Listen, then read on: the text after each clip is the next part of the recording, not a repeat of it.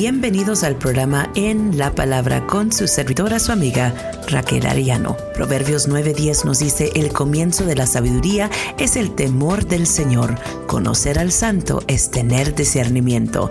Acompáñenos mientras que pasamos los próximos 30 minutos en la palabra.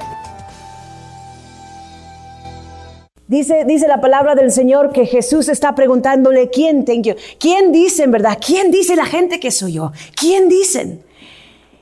Y en ese entonces nosotros podemos ver sobre todas las cosas que había, ¿verdad? Diferentes ah, teorías, ¿verdad? Diferentes ideas de lo que la gente pensaba que Jesús era. Pensaban unos que era Juan el Bautista, otros pensaban que era Elías, nos dice la escritura claramente. Y luego, ¿verdad? Nosotros vemos que aún Herodes, el rey Herodes, ¿verdad? Podemos nosotros ver en el libro de Juan, ah, o perdón, en el libro de Marcos, capítulo 6, verso 14 al 16, nosotros podemos ver que, ah, que Herodes piensa que Jesús es eh, Juan el Bautista resucitado. ¿Qué nos dice la palabra? Vamos bien rápido, uh, para, para, nosotros verlo allí. ¿Qué nos dice? Uh, Mark chapter 6, verse 14.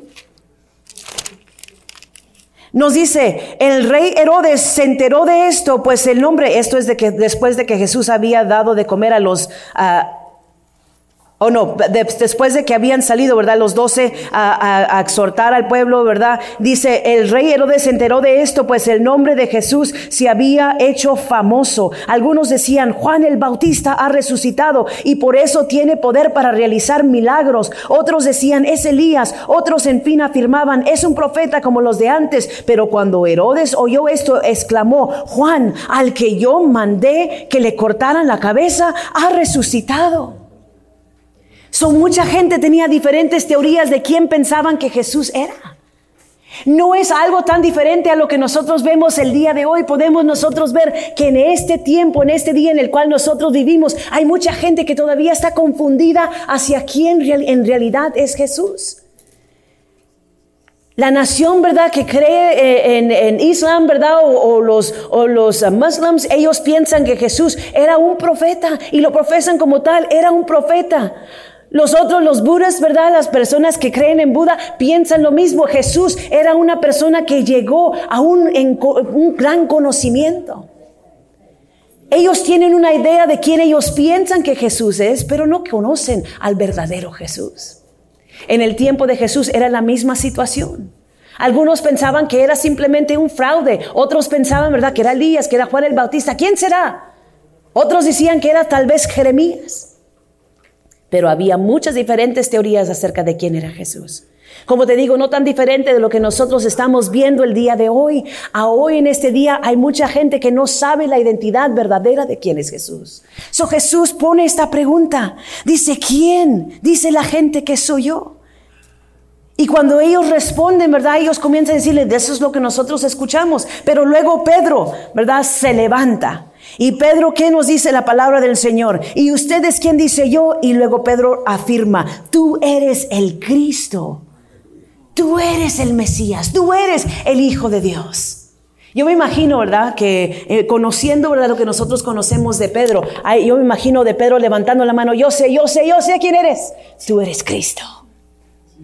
You right? Y nosotros podemos ver sobre todas las cosas, ¿verdad? Como eso, like, que ese conocimiento, aunque Después, en unos momentos más vamos a nosotros ver cómo Pedro en toda realidad decía, tú eres el Cristo, esa es la, respuesta correcta. Sin embargo, en su corazón todavía no, hacía, no se había revelado realmente quién era Jesús.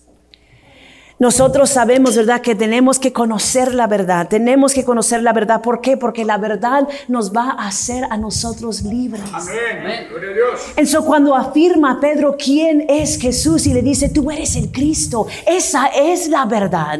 Y Jesús es el camino, la verdad y la vida y nadie viene al Padre sino por medio de Jesús. Eso es importante, número uno, si nosotros vamos a seguir a Jesús, tenemos que, tenemos que saber quién Él es. I mean, you have to know beyond a shadow of a doubt, if you're going to follow Jesus, you have to know who Jesus is. There cannot be a doubt in your mind about who Jesus is. Like I tell you, so many people had thought maybe he is, maybe, maybe he's John the Baptist, maybe he's Elijah, maybe he is a prophet that has come to announce the coming of the Messiah. Maybe, maybe, maybe. And just like today, there's so many people that have so many wrong ideas about who Jesus is. And so if you're going to become a true follower of him, you have to know who he is. Tienes que conocerlo y tienes que conocer la verdad.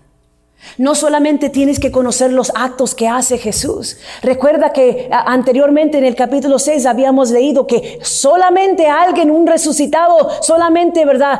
un profeta, solamente ellos pudieran hacer los milagros que está haciendo. Es lo que dijo Herodes. Solamente él pudiera hacer los, los Juan el Bautista podía hacer esos milagros. Pero nosotros conocemos más que eso, sabemos que Jesús no solamente vino a esta tierra para conducir milagros, ¿verdad que no?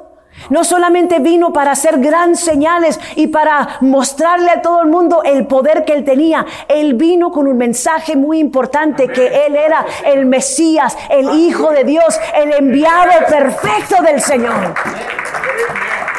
He was God's perfect son that came. He was God's only son that came, that perfect being that came with a purpose. Not just to show off the miracles, not just to show off what he could do, not just to cause a stir in the religious world. He came with a purpose. And if you're going to be a follower of Jesus, you have to know the truth. And it has to seep way into your heart. Si vas a seguir a Cristo, tienes que conocerlo, la verdad, y tiene que causar un impacto en tu corazón. Amen. Sabemos nosotros que no es solamente nosotros al conocer o saber decir, oh, si yo creo en Jesús, oh, si yo sé quién es Jesús. Tú tienes que realmente conocerlo en una manera íntima. Nos dice la palabra del Señor, y ustedes, ¿quién dicen quién yo soy? Las personas que habían caminado con él, que tenían, ¿verdad? Eh, ese, eh, eh, ese, um, eran testigos, they had front row seats, eran testigos del poder, de los milagros, de las cosas que había hecho Jesús. Recuerden que ellos habían visto que nadie podía sanar la lepra, aún hasta el día de hoy no se puede sanar la lepra, pero Jesús sanó a un leproso. Habían visto, ¿verdad? Jesús sanar a un hombre que no, que estaba ciego, que no podía ver. Eh, eh, habían ellos visto eso. Habían visto a Jesús darle de comer a cinco mil personas con unos cuantos peces y pan. Habían visto cosas milagrosas suceder. Sin embargo, solamente Pedro responde. Solamente Pedro dice, tú eres el Cristo. Marcos no nos dice que todos en, verdad en una voz levantaron y dijeron, tú eres el Mesías, tú eres el Cristo, el Hijo de Dios. Solamente Pedro se levantó para decirlo. Y era tan importante nosotros reconocer la verdad, verdad, que ellos todavía no, han llegado, no habían llegado a conocer. Sin embargo, nos dice la palabra del Señor, sigamos rápidamente, nos dice Jesús, cuando, cuando Pedro afirma, cuando él dice, tú eres el Cristo, afirmó Pedro. Luego en el verso 30 dice, Jesús les ordenó que no hablaran a nadie acerca de él. Y yo me pongo a pensar en esto porque digo, ¿por qué era tan importante, verdad, que Jesús, que ellos no dijeran a nadie, eh, que no le dijeran a nadie quién era? Why was that such an important thing that Jesus, that, that they not mention who Jesus was? Cuando ellos habían profesado a Cristo como el Mesías, como el Hijo de Dios, ¿por qué era importante que ellos no dijeran nada? Tres cosas muy importantes quiero que usted piense en ellos en esta mañana. Número uno, la mayoría de los judíos en ese momento se imaginaban a Cristo como una figura política o militar que conquistaría las fuerzas romanas que ocupaban a Israel. Algunos en el capítulo 6 del, verso de del libro de Juan, verso 15, nos dice la palabra que algunos querían coronar a Jesús como rey, pero rey terrenal. So había, ese era uno de los motivos, ¿verdad? Porque muchos de los judíos pensaban, ¿sabes qué? Eh, eh, eh, cuando venga el Mesías, cuando venga el Cristo, va a ser una figura militar que va a venir, va a ser un político fuerte y grande que va a quitar a los romanos de este lugar. Número dos, tal vez la razón que Jesús no quería, ¿verdad? Que ellos dijeran por qué o lo que ellos conocían acerca del Mesías era, segundo en el entrenamiento de, ah, Jesús a sus discípulos, no estaba terminado todavía. Podría ser que podía ser interrumpido por el anuncio público de su ah, mesianismo. Entonces todavía él no había terminado enseñándoles a los discípulos todo lo que ellos tenían que aprender. Aún todavía había otros discípulos que tenían que conocer quién era el Cristo. Y número tres, finalmente, aquellos que opina, lo oponían más bien, posiblemente se sentirían motivados a actuar por dicha declaración y aún no era la hora que Jesús fuera crucificado. Son tres, tres razones tal vez por qué Jesús no les permitió a ellos que dijeran absolutamente nada. Recuerden, ¿verdad? Cuando él sana a aquel hombre, ¿verdad? Eh, leproso, cuando él le dice, no le vayas a ir a decir a nadie, ni qué pasa. Él va y corre y con la palabra y le dice a la gente, y Jesús lo expulsaron de ese lugar, no pudo hacer, em, no pudo terminar, ¿verdad? Su ministerio que él quería hacer en ese lugar. Y nosotros vimos eso en un estudio anterior. So vemos que Él les exhorta a ellos o les dice, ¿verdad? Fuertemente, hey, no les digas a nadie. Tal vez era por estas razones. Vamos a seguir lo que nos dice la palabra del Señor. Luego comenzó a enseñarles. El Hijo del Hombre tiene que sufrir muchas cosas y ser rechazado por ellos, por los ancianos, por los jefes de los sacerdotes y por los maestros de la ley. Es necesario que lo maten y que a los tres días resucite. Jesús estaba hablando claramente, estaba diciendo exactamente lo que iba a pasar. Estaba prediciendo, ¿verdad? Lo que estaba no solamente pasando actualmente, pero lo que iba a pasar, que iban a venir y lo iban a crucificar y que él iba a morir a mano de aquellos a quien él había sido enviado hacia ellos. Iban a rechazarlo, iban a matarlo. Aunque él iba a ser, ¿verdad?, crucificado a manos de los romanos, pero era por la dirección de los judíos, por la dirección de los maestros, de los ancianos de los líderes religiosos. Si usted conoce cualquier cosa acerca de la vida de Pedro, usted sabe, que Pedro era un judío, judío, judío. Si usted sabe y conoce la historia de Pedro, usted lo sabe. Él tenía un, ah, un orgullo, ¿verdad? Con un orgullo judío. ¿Prejuicio dices? Prejuicios personales. Prejuicios personales. En so había muchas cosas que él, ¿verdad? Tenía ese, eh, esa, eh, o sea, él había sido enseñado, él conocía, él, él sabía, ¿verdad? Ah, lo, la importancia, ¿verdad? De conocer la ley, sabía la importancia de, de, de la sinagoga, sabía la importancia, ¿verdad? De todo eso, él lo conocía. Recuerda lo que yo les digo, que los judíos para, para, la edad de los 12 años, los niños, los hombres, ¿verdad? Ellos sabían lo que eran los libros de la ley. ¿Cuántos versos podemos recitar nosotros? So, sabemos esto acerca de Pedro. Y cuando Jesús comienza a decirles lo que iba a suceder a mano de su propia gente, es mucho para Pedro. Y Pedro no lo puede soportar. ¿Por qué? ¿Por qué digo eso? Vamos a la palabra. Que dice, habló de estas cosas con claridad no estaba mintiendo, no lo estaba haciendo más que eh, más de lo que iba a hacer, sino que estaba hablando con claridad y la verdad. Y Pedro lo llevó aparte y comenzó a reprenderlo. What? Pedro, el que había dicho, tú eres Cristo. El Mesías, el Hijo de Dios, tú eres Cristo. El que se había sacado 100 puntos por hablar la verdad y decir, tú eres Cristo, es el mismo que lo lleva a Jesús aparte y comienza a reprenderlo comienza a regañar a Jesús, el que había profesado como Mesías hace unos cuantos momentos. Entonces dime tú, ¿él realmente conocía quién era Jesús? No. No. ¿Ves? Porque a veces nosotros, igual como Pedro, nos hacemos de una idea de quién es Jesús. Y pensamos nosotros entonces, oh, yo ya conozco, yo ya sé, yo ya tengo, ¿verdad? Conocimiento de todas estas cosas. Pero al, orar el pastor al principio, que dijo que no solamente tengamos conocimiento en nuestra mente, pero conocimiento en nuestro corazón, que haya revelación allí. ¿Ves? Todavía no se le había sido revelado completamente quién era Jesús porque lo lleva aparte y comienza a reprenderlo. Y la palabra griega nos dice, es la misma palabra que usa cuando Jesús reprende a los demonios, cuando Jesús ah, ah, reprende al mar, es la misma palabra que se usa en esta instancia cuando Pedro viene y reprende a Jesús y le dice, hey, no, le está reclamando. ¿Por qué estás diciendo estas cosas? ¿Qué nos dice la palabra del Señor? Dice, habló con esto con claridad, pero lo llevó aparte y comenzó a reprenderle. Pero Jesús se dio la vuelta, miró a sus discípulos y reprendió a Pedro. ¿Por qué? ¿Reprendió a Pedro porque no totalmente conocía él quién era Jesús? No. ¿Por su falta de conocimiento ah, reprendió Jesús a Pedro? No.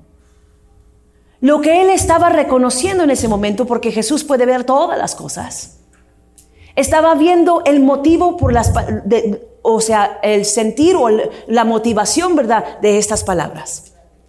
Y él estaba desmascarando quién estaba detrás de estas palabras. ¿Por qué? Porque nos dice la palabra. Aléjate de mí, Satanás, le dijo. Tú no piensas en las cosas de Dios, sino en los de los hombres.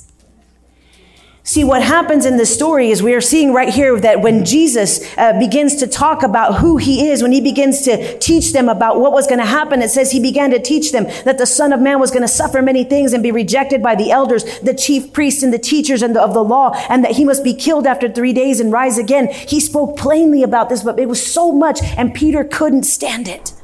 And he began to rebuke Jesus. And what do we see after that? We see that Jesus turns to him and he recognizes what's behind the rebuke. See, Peter didn't know exactly who Jesus was at that moment.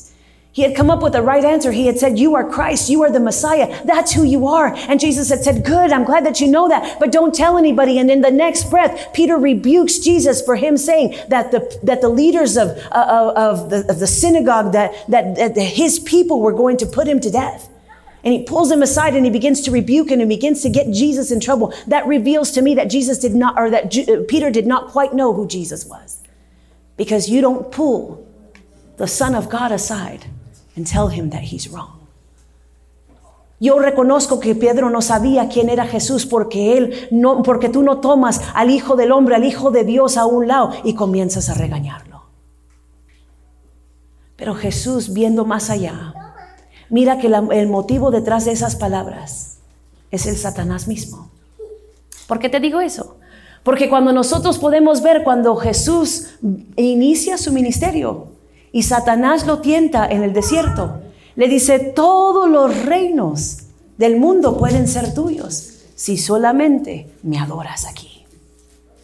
Enso podía ver entonces Jesús que por lo que motivaba, ¿verdad? Esas palabras, aunque parece ser nobles, era Satanás mismo queriendo detener lo que se tenía que hacer para que tú y yo pudiéramos tener la salvación de nuestros pecados.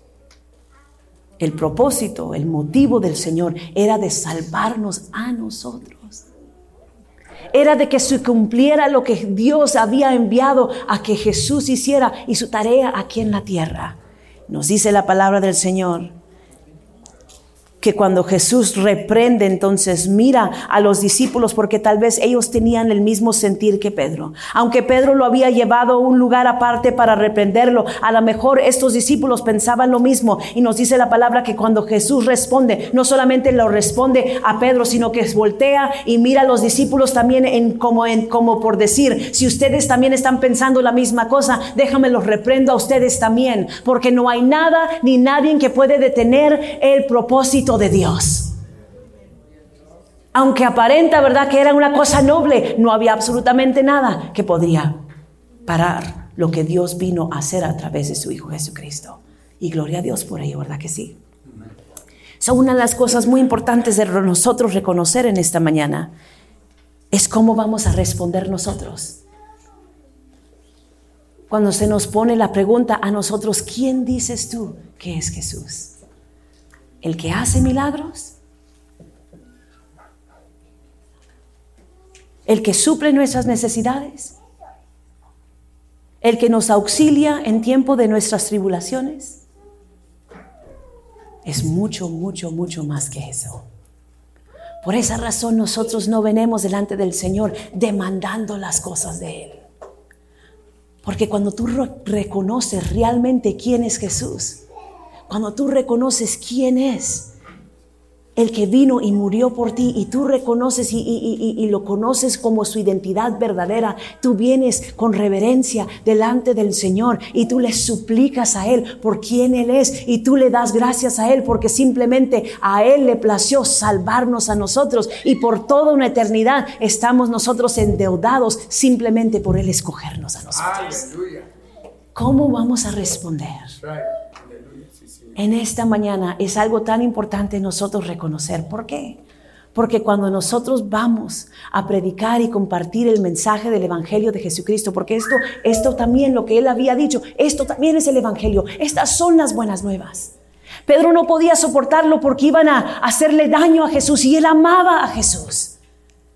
Y no podía soportar porque eran la gente que él conocía, que él, él guardaba en alta estima, ¿verdad? Todas las cosas del Señor. Y parece ser like, man, yo no puedo creer que alguien pudiera hacerte esto, Jesús. Yo te amo a ti.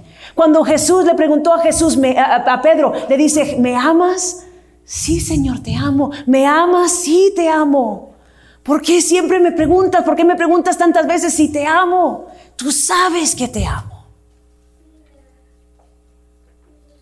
Y aún así, ¿verdad? Nosotros a veces no conocemos el corazón con el cual Jesús vino para hacer lo que él hizo. Yo me recuerdo, y con esto cierro, yo me recuerdo, ¿verdad? Cuando vi la pasión de, Cristo, ¿verdad? La película, cuando yo vi esa película, amén, era una cosa tan terrible. Nosotros, yo sé si usted la ha visto, usted ve, ¿verdad? Cuando azotan a Jesús y cuando lo tienen ahí, es una cosa tan difícil nosotros mirar.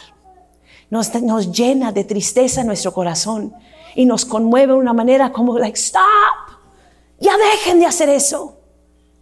Si nosotros solamente estamos viendo esto, imagínate, tú andando con Jesús, caminando con Él, comiendo con Él, llegando a conocerlo como, como quien Él era allí contigo, mano a mano, hombro a hombro. So podemos nosotros sentir lo que sentía Pedro. Pero lo que Jesús quería dejarle saber a Pedro es que la venida de Jesús era para mucho más de solamente Pedro. So, todo esto tenía que pasar. Tenía que haber una muerte. Y muerte a manos de, de personas como él. This had to happen. Tenía que suceder por el amor tan grande y profundo que Jesús tiene para con la humanidad. Eso es importante nosotros también responder de la manera apropiada. Número uno, que realmente conozcamos quién es Jesús. Número dos, que nosotros conozcamos la verdad. ¿Por qué vino Jesús? ¿Cuál era su propósito en toda realidad? No solamente por suplirme mis necesidades, no solamente para sanar mi cuerpo, no solamente para, uh, para amarme a mí, sino que vino Jesús porque amó a toda la humanidad. And so the, it's so much bigger. Al final tenemos nosotros que recordar que el propósito siempre fue la cruz del Calvario. Y nosotros vemos que la respuesta de Pedro estaba enfocada en lo que las cosas importantes a la humanidad, en vez de enfocarse en el plan perfecto de Dios. Por esa razón respondió como Él respondió. ¿Cómo responderemos nosotros? En esta mañana, incline su rostro conmigo. Padre Celestial, te amo porque tú me amaste primero. Te amo por quien tú eres. Te amo porque tu sacrificio tan terrible que se hizo en la cruz del Calvario, Jesús, fue por mí, pero fue por mi vecino, por, los, por, por la humanidad del mundo también. Fue por las personas que piensan como yo y las personas que no piensan como yo. Que se aparentan como yo y las, personas que no se aparentan como yo. Y te doy gracias, Señor, porque veniste por cada uno de nosotros. Y no fue un sacrificio fácil, pero un sacrificio de muerte, de sangre, en donde tú diste tu vida y nada pudo detenerte. Y el amor que tú tuviste por la humanidad fue lo que te mantuvo clavado en la cruz del Calvario. Y te doy gracias por ello. En el nombre de Cristo Jesús, vengo delante de ti, dándote mil gracias. Amén y amén. Lea el, el, resto, ¿verdad?, del capítulo 9. Lea todo el capítulo 9 si usted puede en esta, eh, durante, ¿verdad?, esta semana. Pero luego yo quiero que ustedes lean el libro de Levítico, capítulo 1, verso 1 al verso 9. Y allí quiero que ustedes vean el sacrificio de sangre, porque era necesario y esto, ¿verdad? Solamente hace más, eh, más especial el sacrificio que hizo Jesús por nosotros en la cruz del Calvario. Dios les bendiga.